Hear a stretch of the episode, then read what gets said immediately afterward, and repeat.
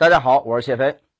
那么上周六呢，美联储的高官玛丽戴利呢，在普林斯顿大学的一场演讲当中就说到，美联储还有很多的工作要做啊。为了走出这段高通胀的周期，美国很可能要在未来更长的时间之内继续紧缩政策啊。同一时间，德国总理舒尔茨听从拜登的召唤，两人呢在白宫内进行了长达数小时的密谈，事后。都没有透露谈话内容。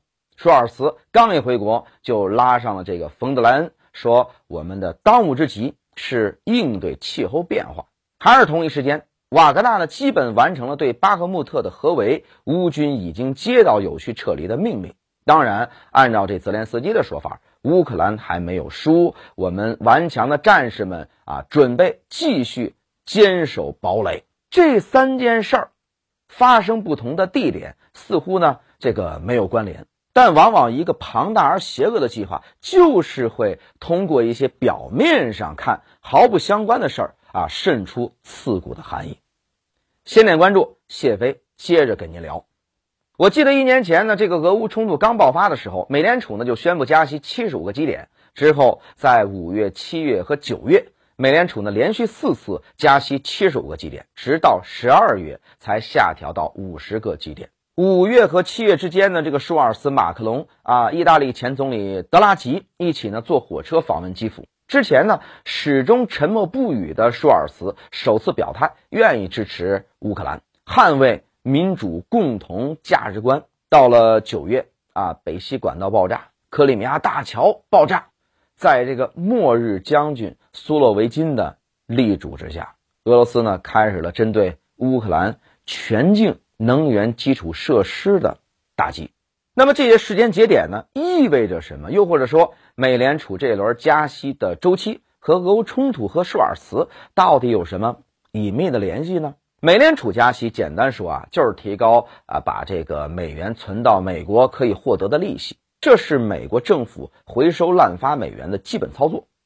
平时啊，它大不了就是造成一部分小国啊，或者某些相对脆弱的经济区域爆发危机，让手中持有的大量美元的这个华尔街资本可以趁机收购啊优质资本，解决美国的内部问题。比如说，呃，一九九七年韩国国家破产，就让华尔街夺走了金融主权。但是呢，在实际的执行的过程当中，哎，这把这个镰刀啊，有多长多宽，收割时间是长是短，都在美国总统本人的一念之间。我们都知道，这个俄乌冲突爆发，推高了全球的能源和大宗商品的价格，欧洲各国纷纷陷入通胀。英国呢，最近什么西红柿啊、黄瓜呀缺货，德国面包价格呢，哎，比一年前呢是翻了一倍，都是由此而来。理论上，欧洲各国。只要是跟着加息，就能抵御来自美联储加息的这个哎附带伤害。但是如果拜登政府这一次啊就是故意的呢？英国的经济早就绷不住了。当初这个特拉斯啊一到这个四百五十亿减税令，让英国金融市场遭到了股债汇三杀。虽然呢第二天英国的央行启动无限购债，为养老基金托底。但这一幕仍给伦敦的基金经理们造成了严重的恐慌。为了弥补这个流动性不足呢，他们开始啊以折扣价出售手中的优质资产，换取额外的现金。此时在金融市场上，哪些玩家有这个现金呢？哎，只有这个华尔街。短短几个月内，高盛、摩根，包括巴菲特等华尔街的巨鳄频频出击啊，这个大肆收购伦敦最核心区域的优质房产。同一时间，在德国，化工巨头巴斯夫宣布大幅裁员，并宣布投资二百五十亿欧元到美国建厂。大众汽车、德国拜耳都启动了他们的流浪美国计划。美国几乎不费吹灰之力就把手啊伸到了欧洲的核心工业领域，这是之前几任美国总统想都不敢想的事儿。二零二零年，这个拜登呢竞选总统的时候，曾经许下承诺。会把制造业带回美国，为美国人创造更多的工作机会。当时估计也没人能够想到，他说的是把其他国家，特别是盟友的制造业给抢过来。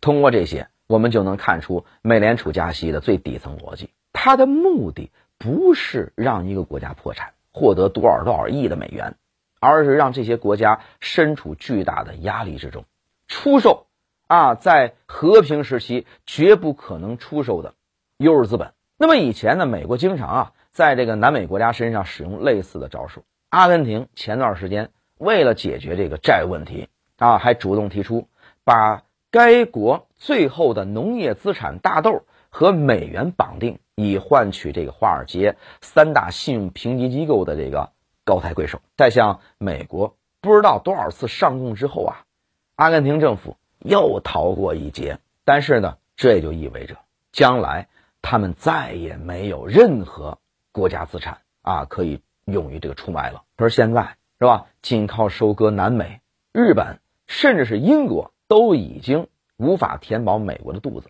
联邦政府的债务上限，哎，已经摸到了这个三十一点四万亿美元的这个门槛儿。美国必须在餐桌上找到一块还没有被他自个儿吃过的蛋糕。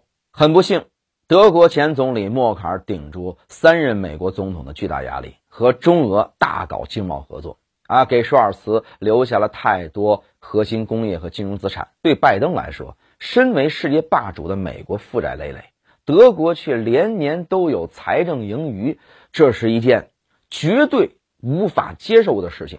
欧洲大陆有句俗话叫：“如果你喜欢别人东西，哎，就把它给拿过来。”辩护律师总是找得到的。美国就是趁着俄乌冲突，在对德国做同样的事儿。化工、制药、冶金，拜登都已经动手开抢了。再往下排，也该轮到。德国的经济支柱就是汽车制造业了。拜登总统的这个通胀削减法案，核心内容是美国政府以提供补贴的方式增加美国制造的竞争力。表面上看，它只是一个普通的贸易壁垒法案，但实际上还存在着一个无限加大注码的这个开关。关于美国的啊这个高通胀周期，最近有经济学家。提出了一个新的观点，说呢，相比经济的硬着陆和软着陆，哎，美国实际上还有第三个选择，什么呢？不着陆，不再强行压着通胀，而是呢，用继续印钱给企业发放补贴的方式，以维持美国经济的这个高速增长。虽说呢，这个逻辑啊，就好像一个人左脚踩右脚啊，螺旋升天。但是不得不承认，以美国的这个经济体量和美元的霸权地位，确实呢可以在一定时间内维持这种诡异的经济状态。甚至因为这美联储加息影响的是全世界，是吧？财政部拨款只会针对本国企业，还有可能吸引全球产业全都跑到这美国去。到时候啊，拜登的这个美国制造计划，可就真的是要。大获成功了，可是呢，我还想问呢，就那么代价呢？这样的行为相当于美国以一己之力对全世界的这个经济发起全面进攻。拜登政府拼的是美国的负债和竞争对手谁会先倒下。如果是后者，那么美国仍将是全球唯一的霸主。可要是在达到目的之前，美国债务暴雷，那到时候的世界又会是什么样呢？啊，我觉得这个这个问题值得大家去深思。好了，今天内容谢飞就给您聊到这儿了。如果是您认可我的观点，欢迎您点赞、留言、加关注，一键三连。同时，也希望您把我的内容给分享出去，让更多的人看到。今天就这样，我们下期再见。